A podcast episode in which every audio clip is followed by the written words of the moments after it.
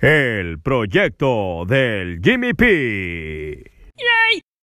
Amigos del proyecto del Jimmy P, gracias por estar en la sintonía. En esta ocasión tengo una entrevista para ustedes.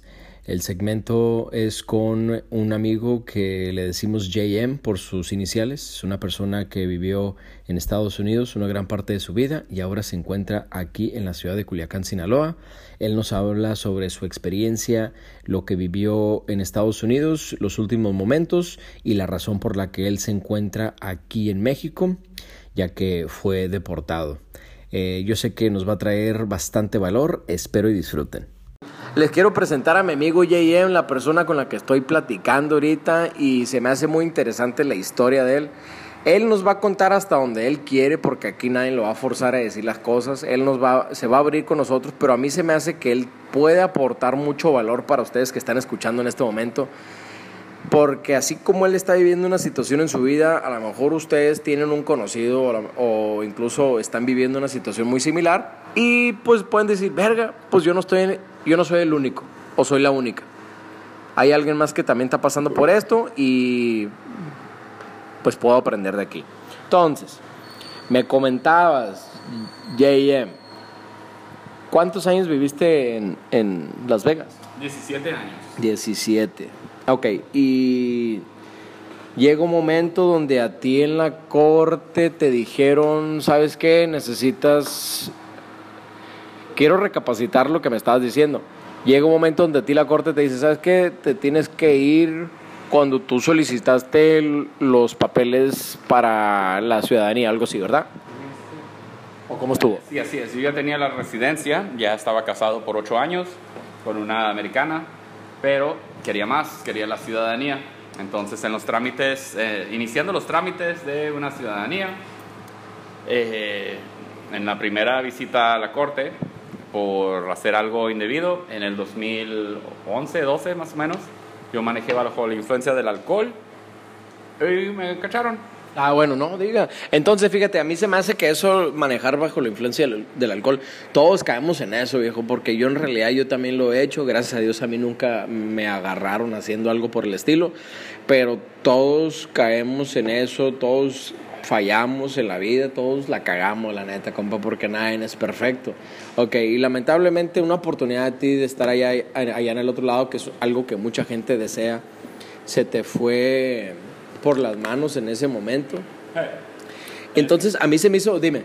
Pues en ese momento yo, ya tenía la residencia, entonces nada pasó, nada más me dieron mis multas, me dieron mis, uh, que 24 horas en la cárcel. Eh, que no es nada. Eh, fui a clases, son 26 clases las que te dan y es una clase por semana, son 26 semanas. Y, o sea, las otras clases incluyen ir a ver a los muertos, a la morgue, no sé cómo se dice el amor. Eh. Sí, pues eso sería a la... ¿Dónde están los muertos? A la funeraria sería, a la morgue. Bueno, a la morgue, ahí donde, donde están los cuerpos.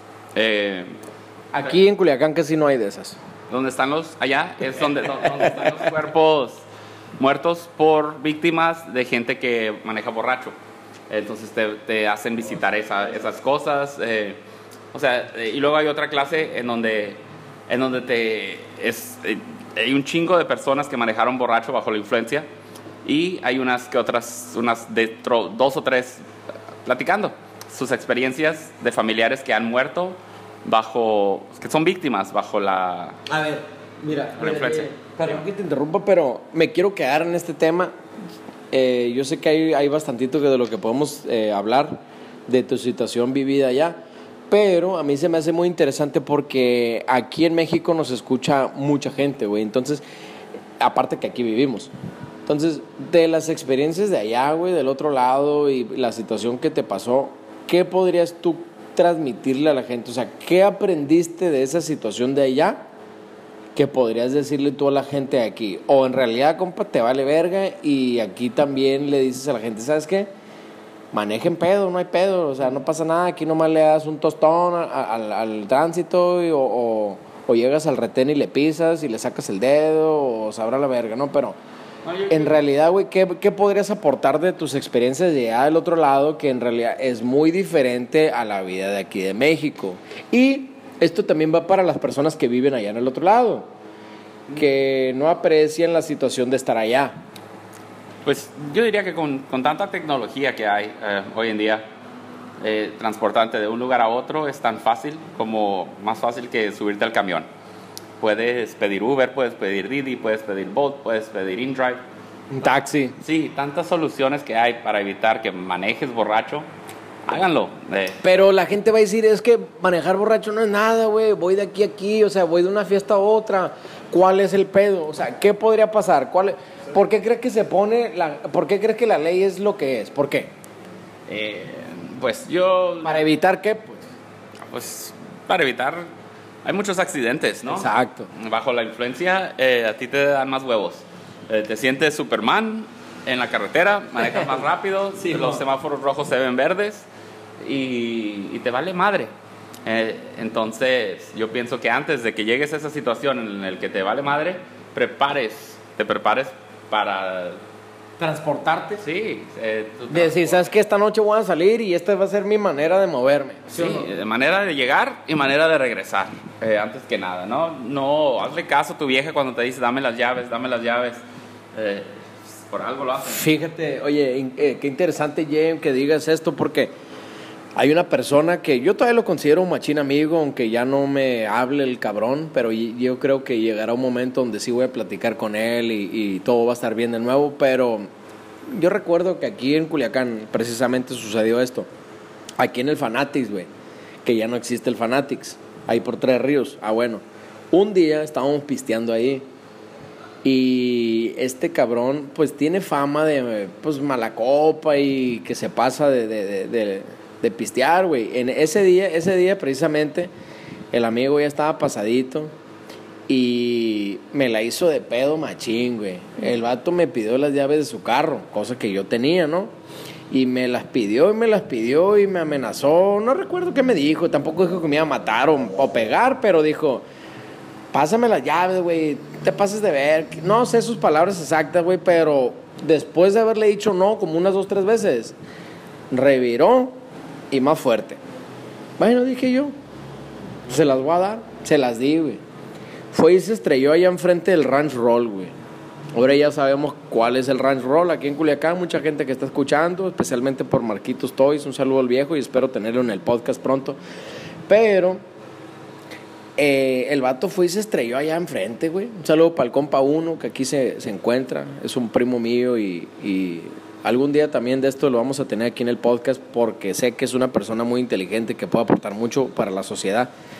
Pero necesito en este momento mencionar que mi compa se estrelló, güey. Se estrelló en el camellón. No se estrelló en el ranch roll, pero en el camellón se estrelló y antes no se mató, güey. Porque por poco eh, se estrella en un poste que está ahí. Y así fue como yo conocí, un saludo también ahí a mi compa Kevin, a, a- a la gente de ahí del ranch. Y, y ya, pues este güey salió vivo y la chingada, pero ahí está el ejemplo de una persona terca, güey, que quiere las llaves después de andar machín ahogado. Sí. ¿Cómo la ves, James? No, no, no, pues está definitivamente mal.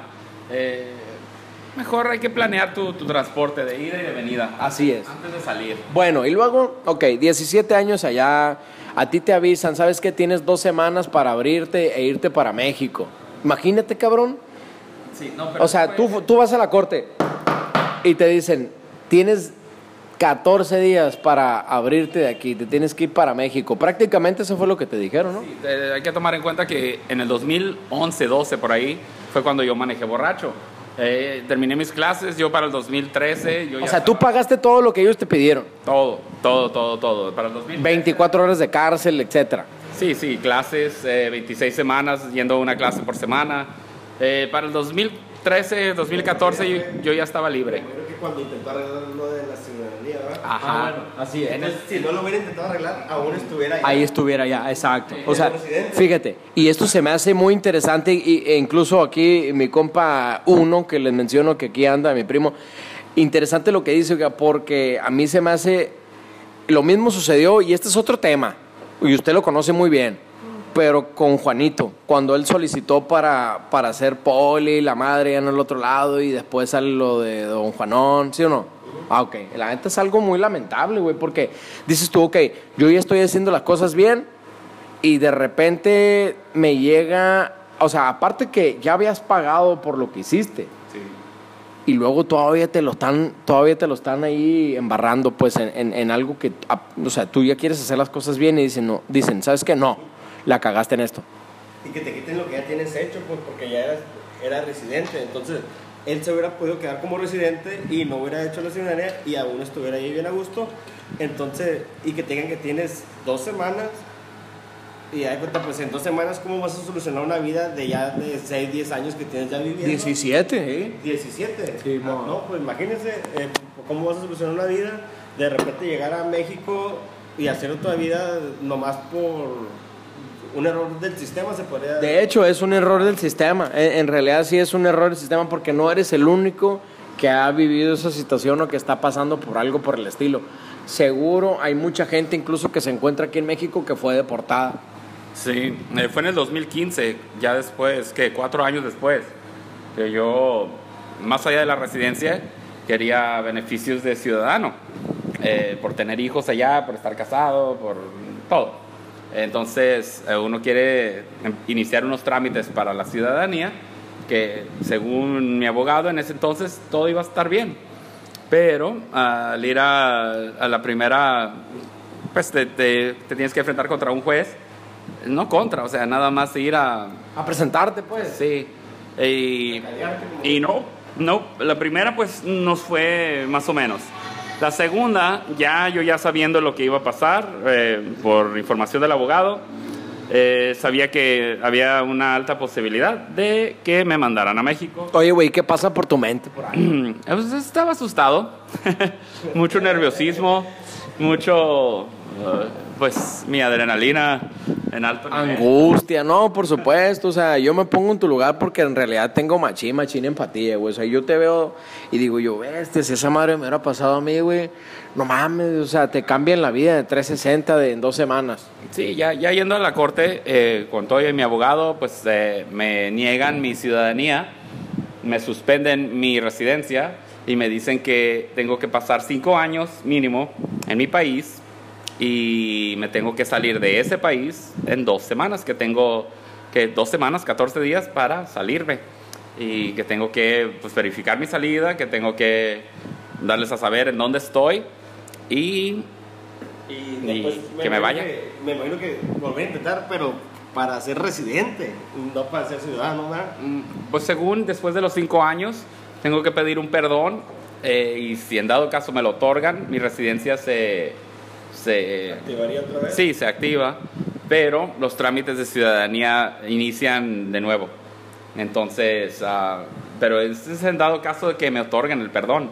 En esas dos semanas después de salir de la corte, pues eh, mi primer eh, pensamiento es de la verga, me voy, me, no, no me voy a ir, aquí tengo mi vida, ¿qué voy a hacer allá? Aquí me la, me la rifo de, de inmigrante o me la rifo a como pueda, escondiéndome, pero pues no, eh, la gente que ya tiene poquita más, eh, no sé, de que, que tiene más concentrada su, su mente, o, pues ya me da consejos y...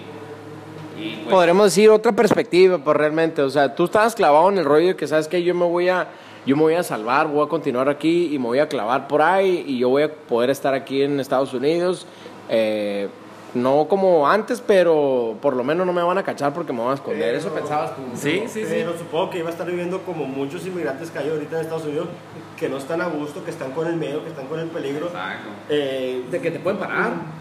Sí, pues de que los puedan deportar y dejar a su familia ahí. eh, ese, ese punto está feo, po- porque pues ya tienes tu vida, estás con tu familia y pues ser inmigrante pues en cierta forma es un delito porque estás, estás de una forma Ilegal, ilegal. así es. Entonces eh, ahí es donde está, está la doble moral de que lo ilegal y lo bueno, pues si no estás haciendo nada malo.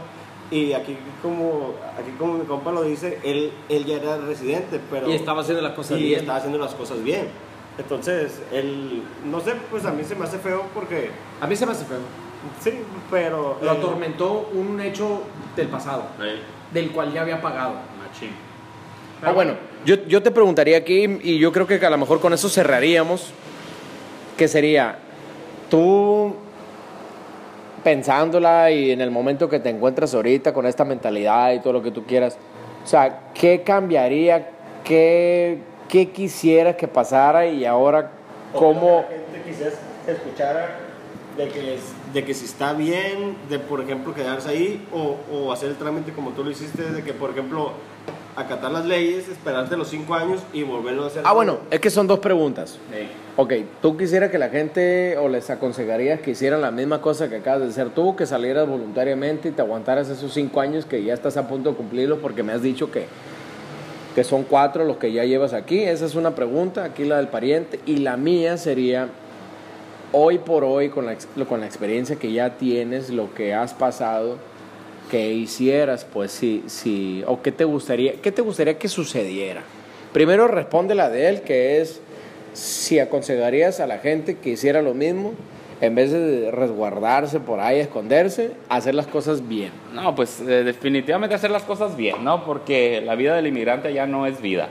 Te tienes que andar escondiendo, no puedes enseñar tu cara, no puedes trabajar legalmente, tu- el pago que te dan por cualquier tipo de trabajo no es lo suficiente, no es vida. Ni aunque estés en Estados Unidos, no puedes vivir bien para mandar a tu gente para acá. No, no, no, no. Eh, eh, vivir escondido no es ningún tipo de vida. No es vida, no se la, no, no se lo deseo ni a mi peor enemigo. Entonces ahí, ahí también se tendrá que checar el dato porque hay muchas personas que son inmigrantes pero que tienen 15, 20, hasta 30 años viviendo en, en un país. De esa y, forma. Y, y pues de esa forma, y pues ya técnicamente están acostumbrados a ese estilo de vida, a, a- desde ya tienen su familia, sus hijos son americanos que nacieron ahí. Y muy exitosos, etcétera. Sí, sí, eh, Entonces, y, hasta pagan impuestos, pues les cobran IVA y todo. Eh, entonces, no sé, este, yo pienso que sería muy difícil tomar esa decisión de decir, ¿sabes qué? Pues me voy para México y voy a meter los trámites desde México para saber si me pueden hacer la por los hijos. Porque al final de cuentas, ahí creo que saldría a la luz el tema de que ya fuiste inmigrante, que ya estuviste ahí, entonces ya te agarran como un delito y ya no te la van a dar, pues. Eh, O sea, prácticamente no es, no es, no hay mucha seguridad que vuelvas, pues. No. Entonces yo creo que por eso es que, 50-50. sí, por eso es que hay mucha, sí, 50-50. Yo por eso creo que hay mucha gente que se queda. Sí, pero ¿qué tipo de vida? O sea, ya, uno está tratando de hacer las cosas bien, por eso tramitas para tu residencia, para tu ciudadanía, y, y que de repente te digan que no, y vives una vida peor de la que vivías, porque ya no puedes ir a tu mismo trabajo, ya no puedes ir a tu misma casa, porque ya todo está registrado. Entonces, ¿en dónde te escondes? ¿En dónde...? Luego que hay ¿Qué haces? tipo de racismo, ahí también ya traía un tipo de racismo de que porque eres inmigrante y porque no eres ciudadano americano, pues entonces como que ya, como que la gente, Te hace menos. sí, pues como que te hace menos dependiendo en el estado de Estados Unidos donde estés, porque, eh, Varía, sí, varía. porque creo que eh, en lo que es California es, es- hay más inmigrantes y pues está más controlado el rollo, pero otros estados como Arizona... es más aceptable, pues. Sí, y en otros estados donde hay menos. Eh, pues, a lo mejor no le llamamos racista porque yo en realidad sí digo que es una palabra fuerte, al menos para mí. Porque no necesariamente quiere decir que sea racista cuando digas, cuando dices, ¿sabes qué? ¿Qué onda con esta persona que, que, que violó la ley? Porque alguien que violó la ley, si tú lo acusas de que violó la ley, no quiere decir que seas un racista. Simplemente está diciendo, ¿sabes qué? Porque esta persona sí puede caminar como si nada, violando la ley, y a mí me paras por hacer, no sé, por cruzar la pinche calle eh, y no cruzarla de la manera correcta que viene siendo por la vía peatonal. Un ejemplo, y te da infracciones hasta por eso. Ok, entonces yo creo que a veces eso también se confunde y nomás quiere aclarar ese punto, pero sí, hay situaciones donde también es por racismo y la gente te pone el dedo, no cabe duda. Sí, pues yo creo que ahorita hay una gran ventaja que hay muchos abogados de migración de que te dan eh, ciertas formas que para que tú puedas meter los trámites y puedas y puedas estar legalmente en Estados Unidos. Sí, sí. De que tengas que estar sin estar ilegalmente, pues entonces eh, pero como es un montonal de gente, es un, es un chingo de gente la que está ilegalmente, eh, yo creo que no todos gozarían de esa ese privilegio. ¿qué? Sí, pues ese, pe- eh, pues se podría decir, esa oportunidad que da Estados Unidos de que para que la gente pueda, a- a- eh, de pueda Continuar. de que pueda continuar legalmente, eh, porque me imagino que es un montón de gente, entonces supongo que nomás eligen algunos cuantos al azar, o no sé, o no sé de qué forma los elegirán. Es como cuando uno va y saca la visa que te dicen a ti no, o tú sí. ¿En qué, ¿En qué se basan? Porque yo tengo conocidos de que, de que tienen sus estados de cuenta, que estudian, tienen sus hijos bien y todo en la escuela, y se las niegan. Y Dices tú, ¿por qué? y pues y no te dicen un por qué simplemente si me imagino que si el guardia el, el, el de migración el de- a lo mejor dice ah a lo mejor dice pues no pues esta persona no se la voy a dar nomás porque no me gustó una pregunta que no la contestó como yo quise porque cada quien tiene su criterio Sí, sí, sí. entonces la gente a lo mejor no está preparada como para contestar ciertas preguntas o las preguntas a como quiere que la conteste el de migración Eh, pero Y eso echa a perder su oportunidad. y otro echa a perder la oportunidad. eh, pero supongo yo que, no sé si hay aquí en México, pero eh, yo presiento que si hay algún, algún tipo de, eh, por ejemplo, aquí en Culiacán sí hay de personas, por ejemplo, si vas, eh, ellos te aconsejan de qué decir, de qué, de qué papeles llevar. Entonces, eso hace más fácil. No sé si en otros estados haya ese tipo de ayuda. De pues. apoyo. eh. Sí, entonces Sí, sí. eh, hay mucha gente que no lo hace, hay mucha gente que nomás se va por internet y mira los requisitos y llena los papeles. Normalmente ese tipo de personas a la mayoría no le dan los papeles. Sí, porque no van tan preparados, pues, o sea, tienes razón. Cuando se integran a- o, se, o, o van y buscan ese tipo de ayuda donde hay expertos que ya te, te están te están diciendo, o sea, sabes que si aconsejando así, así, así debes de hacerle, pues ya obviamente llevas una gran ventaja. Pero la segunda parte, o sea, la otra pregunta que quería que contestaras, eh, mi amigo JM, que por cierto yo llegué a conocer a este, a este gran amigo y, y respeto su amistad y, y qué bueno que, que lo tengo como amigo porque de cierta forma ambos, ambos tenemos eh, cierta como que podemos con Simón sí algo parecido. O sea coincidimos en, en, en, algunas cosas pues. Entonces eh, lo que te pregunto es esto, o sea, ¿tú qué le podrías preguntar a la gente, o de, perdón, ¿tú qué le podrías decir a la gente eh, que, que nos está escuchando de esta situación? Pues de si, si es la forma, ¿qué fue la pregunta que hice que hace, hace unos minutos? O sea, si es la forma de hacer las cosas, Si es la forma correcta de que, de que si debería ser así las cosas de la gente o si, o si debería ser... Ah, no, no, no, no, esto era, esto era, ok, esto era. ¿Cómo te sientes el día de hoy? Acuérdate, o sea, con, con esa experiencia que ya tienes, ¿tú cómo regresarías? Pues, o sea, si Estados Unidos te diera la oportunidad, eso era. Si Estados Unidos te diera la oportunidad de regresar, o sea, regresarías a comer, porque en realidad, compa, yo creo que esta es una gran pregunta. O sea, ¿realmente aprendiste? ¿Realmente aprendiste estando acá cuatro años? O sea, te, o sea regresarías e hicieras lo mismo. Y, la, y mira, antes de dejarte contestar, te voy a decir algo. Yo tengo un amigo que se encuentra ahí en la ciudad de Mesa, Arizona, que este fulano lo quiere un chingo, es de ahí de Mexicali el amigo, es un buen perro, la verdad. Pero este cabrón llegó a la cárcel, a estar en la cárcel, tres años y medio, porque él falló tres veces. Lo agarraron pisteando y manejando en tres ocasiones. Y en esa tercera ocasión el amigo lo sentenciaron a tres años y medio en el bote. Imagínate, por, eh, por, por pistear, cabrón, y por, por pistear y manejar, por tercera vez, por supuesto, porque hay, hay que considerar eso, que fue más fuerte la tercera vez. Tres años y medio, güey.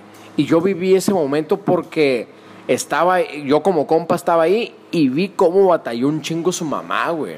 Su mamá sin marido, ¿no? Su mamá eh, queriendo sostener un hogar, cabrón, cuando este cabrón era el que aportaba un chingo en el hogar. Entonces te pregunto, ¿tú cómo regresarías? O sea, en un, en, con- o sea, tu mentalidad, ¿cómo regresarías al otro lado en realidad? Y, y no me, o sea, dime realmente lo que sientes. No me digas, ¿sabes qué, güey? Así, así, así, así, porque es lo que a lo mejor quiero escuchar yo o lo que quieres que escuche la gente. No. Dime, la neta, güey, sí me siento un poco débil y creo que todavía no puedo, no puedo cruzar para allá porque sé que a lo mejor sí agarraría el carro ebrio. O, ¿sabes qué, güey? No, estando aquí ya me di cuenta que en realidad aquí lo practico porque una cosa, cabrón, o sea que aquí en Culiacán, si pisteas y manejas, es decir que vas a hacer lo mismo allá. O sea, si estás haciendo eso y lo has, y lo has hecho cuatro años aquí, donde agarras el carro y pisteas, lo vas a hacer aquí o allá. Si ya lo estás haciendo aquí. Entonces, realmente regresando allá, dejarías de hacer de lo que, o sea, el motivo por el que estás aquí o no. Pues no, no, no, no, no, no, no lo hago aquí. Eh, y tampoco lo haría ya. Eh, si en dado caso me otorgan el perdón y regreso, eh, regresaría en una forma mm, formal. Eh, un- regresaría, pues ya, legalmente. Renovado. renovado, como se dice, ¿no? Aunque, bueno, las leyes de aquí y allá no son las mismas, ¿no? La- eh, las consecuencias de manejar borracho no son las mismas de aquí ni de allá. Eh, aquí lo puedes hacer y le puedes dar una feria al que te pare y te deja seguir tu, tu rumbo. Exacto, eso crea malos hábitos, pues. Lamentablemente, pues así es aquí en México, pues existe mucho lo que es la corrupción y, y a la gente le parece bien la corrupción cuando le beneficia, pero cuando no le beneficia están en contra. Entonces, eso se llama doble moral. Verga, la neta, compa, yo creo que le pegó en su mero mole el pinche tema. Y, y ahí, ahí, o sea, hoy por hoy estamos grabando este podcast que de repente se nos ocurrió y, y- y espero lo disfruten, la verdad, y que se lleven muchas cosas, mucho de valor aquí y aprendan a- algunas cosas de nosotros, pero tiene mucha razón, pariente. Y Porque... un saludo a mi mamá. Eh, quiero mandar un saludo a mi mamá ahí por si me está escuchando. no sea no sea. No, pues está bien, sí se vale. No, esperemos algún momento llegar, llegar a, a los oídos de mucha gente, especialmente ella, su mamá, porque si su mamá los escucha, es porque nos escucha su prima también, y, y la novia, y la ex, y la madre. Mire, el pedo es este. Tiene mucha razón, porque con lo que acaba de suceder, y déjeme decirle a la gente que nos está sintonizando que hoy es el 18 de octubre, estamos eh, en vivo a partir de las ¿qué? 7.24 de la tarde, y ayer, y ayer lo que sucedió aquí en Culiacán, eh, con todo el relajo, ¿no? Con todo el relajo de- del rafagueo y, la pelea con el, con el eh, sujeto que, que querían liberar aquí lo- los del crimen organizado y los que querían llevarse los del gobierno mexicano, eh, pues al final de cuentas eh, los que triunfaron fueron los de la delincuencia organizada. Y tiene razón, ok, sí es una doble moral, porque la gente dice, yo, yo salgo, me eché unas cervecitas y pagué 100 bolas y me salí de la vuelta aquí que me paró el tránsito, el retén. 200 bolas, 500 lo que haya sido. Pero no, ha- no, no, no vaya a ser una balacera, porque ahí sí quieres que el gobierno responda por ti. Ok, ¿qué quería decir usted con lo que dijo? Pues porque sí es una doble, doble moral. No, no, o sea, nomás, nomás cuéntenos qué, qué rollo, o sea, es una doble moral. Y entonces, ¿qué debería hacer la gente? ¿No pagarle al tránsito? ¿No pagarle por salir y, y que sufran las consecuencias de ir a barandillas o qué? Eh, ¿Y pagar la pues, multa allá? Pues yo en lo personal, yo prefiero pagar lo que es la mordida porque eh, así me evito vueltas y pues hay veces que uno no comete una infracción así grande de que a, lo mejor de que te pasas por unos 10 o 20 kilómetros más, de que no te das cuenta y que vas al al- al límite un poquito más arriba, entonces y pues es una batalla también de que, de que te quitan el tiempo en hacer la multa, de que tienes que ir a pagarla. Ah, bueno, Entonces, Yo, yo estoy de acuerdo con todo lo que dice, no cabe duda. Pero en realidad, Ok. para poder tener un orden aquí en México, Ah. olvídense de las vueltas y de todo ese rollo. Imagínese, imagínese, imagínese, oiga, miren, imagínese para que todos pensaran así, A matar a gente con tu vehículo. Oiga, yo sí la pienso. Mire, yo lo que pienso que para evitar un poquito más la corrupción, lo que se podría hacer ahí es que el mismo tránsito que te hiciera la multa, pero, eh, pero la multa es lo que es y que ese dinero se vaya para el gobierno y no para el tránsito. Que quede claro que aquí hay tres personas, que JM soy yo y, y acá está el primo y acá está el Jaime. Así es. No, no, sí, somos tres personas, está muy claro eso. Pero, no, yo en realidad, pariente, ahí, ahí sí, ok. Yo soy cómplice de los que ha dado mordida, pero en realidad, ya pensando las cosas bien, oiga, yo en realidad quisiera que mejor tomaran sus medidas adecuadas de esa forma para ponerme yo las pilas como ciudadano, porque si yo la estoy cagando, ¿cuántos cabrones más no la están cagando? Ok, y el día que no la esté cagando yo, yo no quiero ir con mi novia o con quien sea que ande y que un cabrón llegue todo ebrio y que le valga madre y que es ese automóvil en el que anda llegue y me pegue una santa putiza. Como recuerdo una vez allá, doble moral. por eso le digo, es una doble moral. Entonces, algo y, pero no te gustaría que alguien te lo hiciera. que lo hiciera, no, no cabe duda. Entonces yo prefer, es preferible yo no hacerlo y que, y que tomen las, de las medidas adecuadas. Y como dice y decía el JM ahorita, ahorita uno ya se puede mover de mil formas, güey, la neta, Didi, Uber, taxi, hablar un pariente, un amigo, qué sé yo, caminar, o sea, un chingo de cosas, pues, y evitar, por lo menos por ahí, ese pedo, por ahí. No estamos hablando de narcotráfico ni nada de ese tipo de rollos, estamos hablando de lo más sencillo tal vez, ¿no? De, de no volarte un pinche semáforo y de hacer las cosas bien, pues en realidad, no dar mordidas, disculpen aquí a la gente que está viviendo, pero ese tipo de cosas, pues, yo digo, ¿no? Bien dicho. No sé, yo creo que por ahí empieza. Empecemos por ahí y, y más para adelante, eh, porque si se perdona lo mínimo, güey, imagínate si lo mayor no se perdona, así como el día de ayer. Empecemos con lo mínimo, güey, con lo más, con lo más chiquitito. La vida sigue, sí, siempre hay una vida después de, de lo que tú piensas que no. Entonces, como yo que me dijeron, tienes dos semanas para venirte, eh, al principio pues estaba pensando de lo peor, pero pues ya con los consejos adecuados, eh, con gente con experiencia, eh, sí di aquí en México, eh, me vine y estoy saliendo adelante, o sea, aquí o allá, el que triunfa, el que es luchador, va, va a ser guerra en donde, ni no guerra con balas, no, no estoy hablando de eso, estoy hablando de, de un desarrollo personal. Eh, en cuando, si tú tienes un optimismo para salir adelante, vas a salir adelante aquí o allá. Eh, yo estoy saliendo adelante aquí y tengo la esperanza de que después de los cinco años me otorguen el perdón y voy a regresar y voy a salir adelante allá. Así como lo hice antes, así como lo estoy haciendo aquí, va a suceder allá al igual. Eh, en todas partes tienes que tener el optimismo para salir adelante adecuadamente, ¿no? Eh, siempre. Bien dicho, compa James, la verdad, concuerdo contigo, yo concuerdo contigo. Yo siempre pienso que hay que hacer las cosas de la mejor manera y de la manera correcta, no cabe duda, y de aprender de los errores, porque solo eso te ayudará para seguir avanzando en esta vida. Tiene mucha razón, cabrón, la verdad. De este, yo creo que ese es otro tema, el que acabas de tocar.